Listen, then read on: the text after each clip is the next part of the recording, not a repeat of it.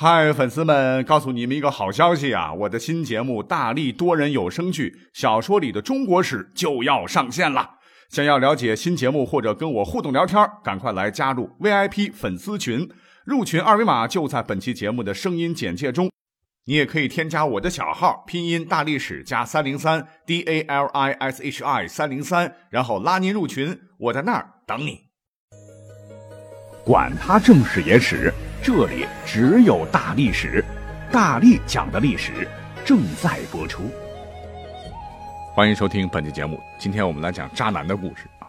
所谓是渣男年年有，每年特别多啊。我想这也是很多单身狗的共同心声。其实渣男按照咱们现在的理解，并不是现代专有啊，因为历史上无德无行的渣男也是一抓一大把。我们今天就随便抓几个现行吧，来供大家批判。呃，可能会有详有略啊，讲哪算哪。那么先讲的这个哥们儿呢，之前介绍过，但是呢不是很详细啊。他呢就是唐朝武则天年间的著名诗人宋之问。岭外音书断，京东复历春。近乡情更怯，不敢问来人。这四句朗朗上口的唐诗啊，就是出自这哥们儿之手。那在历史上啊，在文坛上确实他是个高手，还和陈子昂啊、王氏啊、李白啊、孟浩然呐、王维啊、贺知章啊等等我们非常熟悉的唐朝诗人并称为仙宗诗友。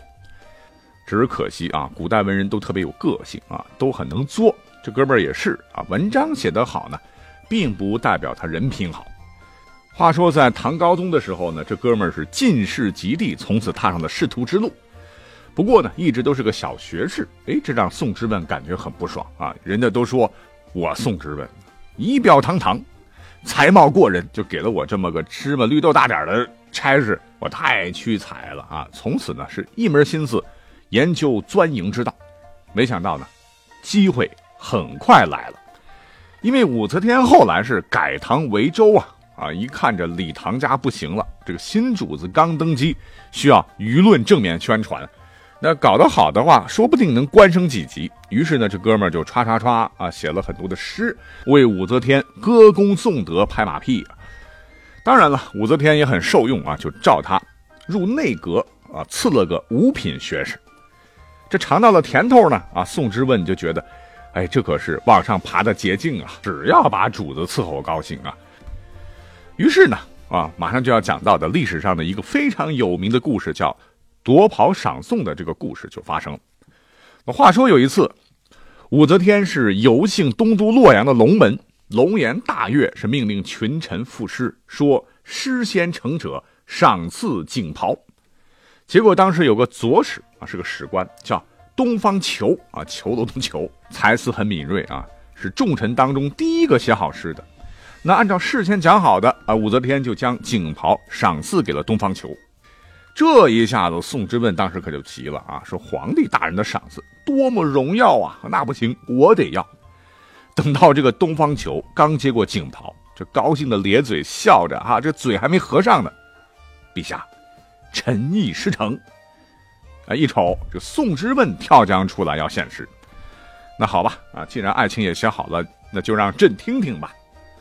宋之问啊，果然够不要脸啊！大声朗诵道：“洛阳花柳此时浓，山水楼台应几重。”啊嘛嘛嘛嘛嘛嘛嘛啊！尤其是最后四句：“襄王定鼎山河固，保命成舟万物新。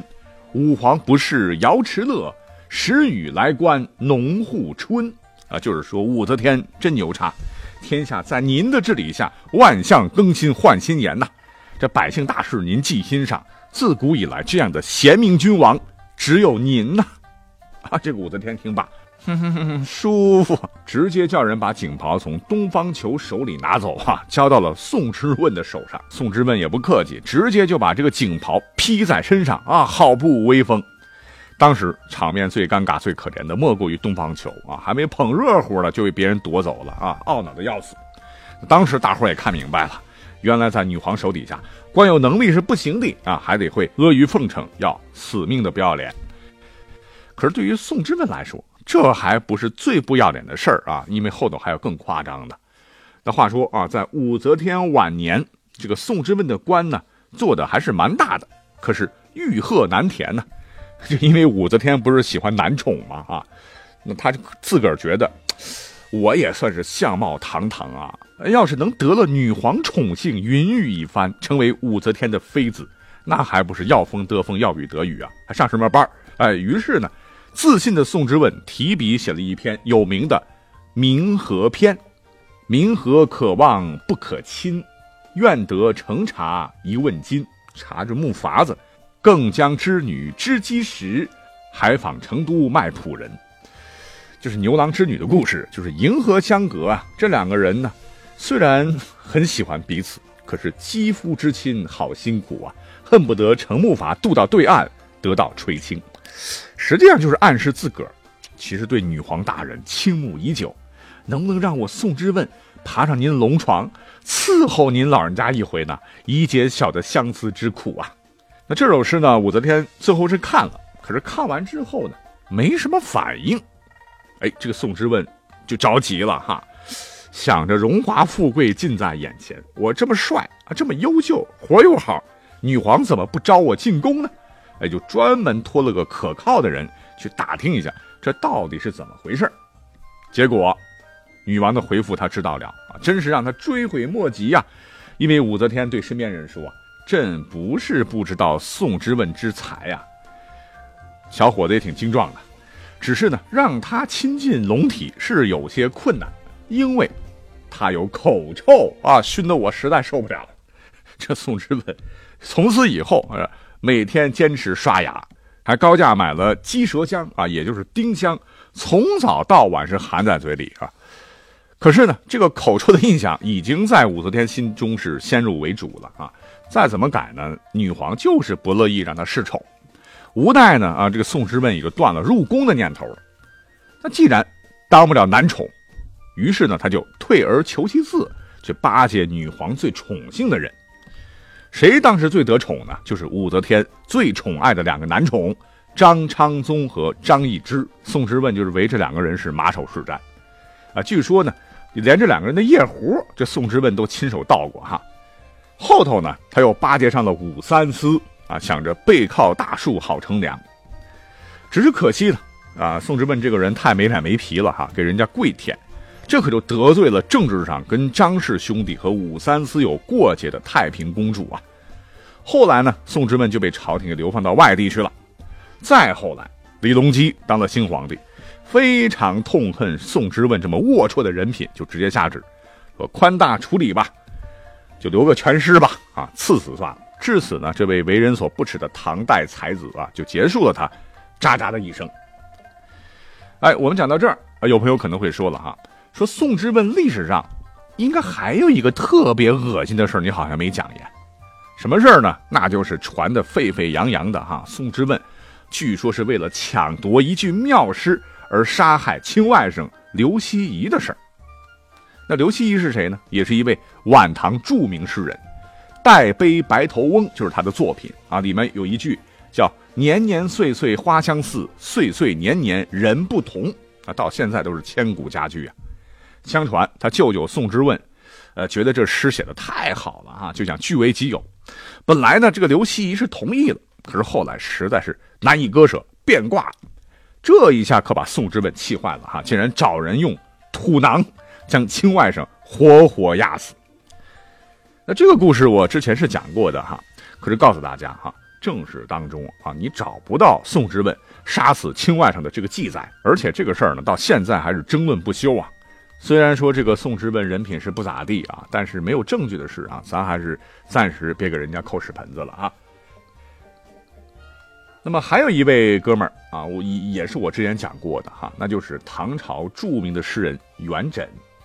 哎，他祖上是蛮厉害的啊，是北魏皇族拓跋氏后裔，自幼是聪慧过人，才华横溢，长相清朗俊美，潇洒不俗啊。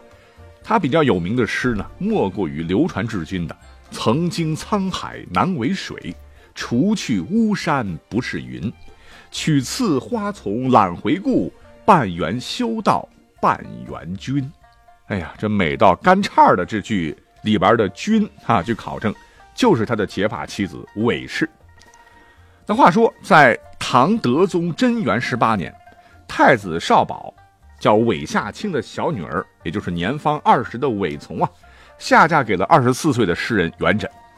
当时呢，二十四岁的元稹是科举落榜，但是夏韦卿非常欣赏元稹的才华，相信他一定有大好前程啊，就把小女儿许配给他。那这个韦从，你别看是来自大户人家啊，却是一个温柔的女子啊，非常体贴老公。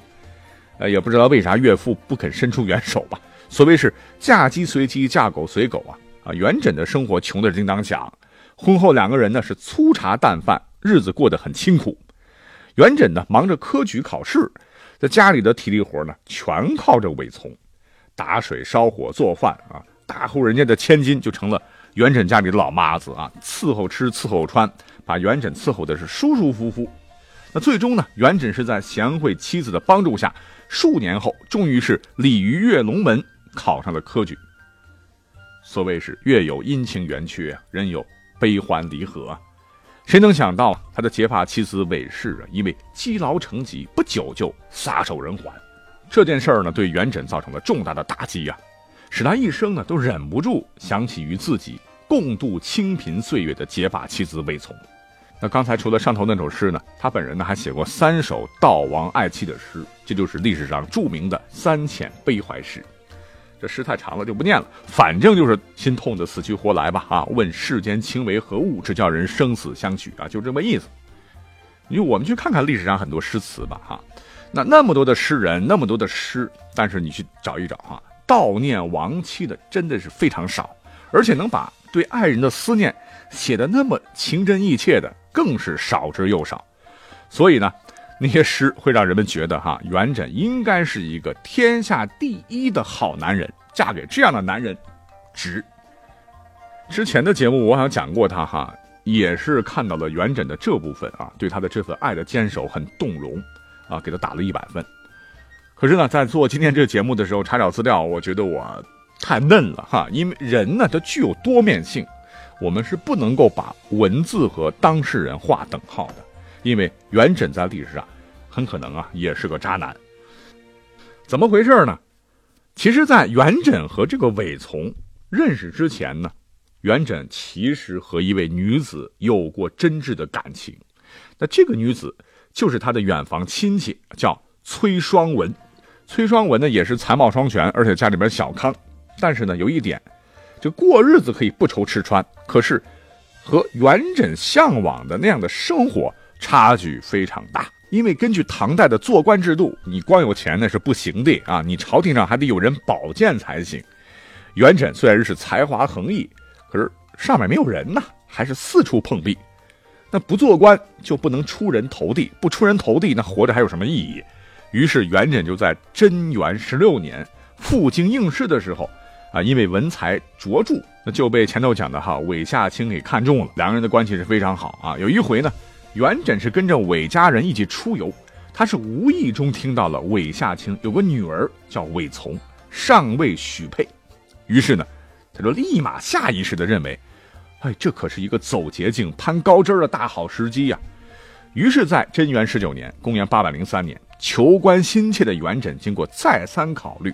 啊虽然自个儿和崔文文是两情相悦，到了谈婚论嫁的地步，但是为了仕途，为了能当官朝上爬，他最终还是狠心的抛弃了崔文文，而娶了韦从。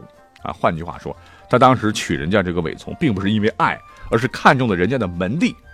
只是后来韦从太贤惠，所以才慢慢有了感情啊，这才有了后面取次花丛懒回顾，半缘修道，半元君的这些事儿。但是毕竟辜负了以身相许的爱人，可能是受到良心的谴责。很多年之后呢，元稹以自己的初恋为原型，创作了传奇小说叫《莺莺传》，啊，这也就是后来《西厢记》的前身。只不过《西厢记》是个大团圆的结局。而且更让人诟病的是啊，就在韦从死的那一年开始，这个元稹红颜知己就不断呐啊，比如说比他大十几岁的蜀中女诗人薛涛啊等等啊，还先后娶了两个老婆。这让人不禁感叹啊，这诗人的感情就是如沧海般丰富啊，而女人，红颜知己只是其中的几滴水而已啊。那到此呢，我们已经讲了两位了哈，但是我老感觉到我们节目不太圆满啊，因为我总喜欢每个节目中讲三位主人公啊，最后我们就再简单介绍一位历史上有名的大才子啊，那他可不是唐朝的人，哎，我们嘣的一下直接跳到大明，来讲讲大明奇才谢晋的扎事。他倒不是因为感情方面的哈，而是作为朱元璋所赏识的大臣。这哥们儿竟然在老朱死了以后，在后头燕王，也就是明成祖朱棣搞靖难之变，攻入南京的前一天，谢晋呢和几位名士是一起集合呀，干嘛呢？是慷慨激昂，向天起誓，说要永远效忠朱允文和篡权夺位的燕王死磕，说明日破城之时，他就要到太庙前去自杀殉国，以谢皇恩。哎，可是万万没想到，等到第二天，天呢，这刚蒙蒙亮。哎，这家伙就从家里出来了，是边走边哭啊，奔向太庙方向飞驰而去。当时大伙都特别感动啊，忠臣呐啊，以为他真的要去履行诺言，到朱元璋的陵前去自杀殉国。可谁曾想，他走到别人看不见的地方的时候，马上是改变路线，是以一百米冲刺的速度飞奔出城，干嘛去了呢？啊，人家直接跑到城外，抢着第一个向燕王朱棣投诚了。那讲到这儿，我们有详有略哈，就是在有限的时间内就讲了三个渣男的故事，希望呢你能喜欢，感谢大家的收听，我们下期再会喽。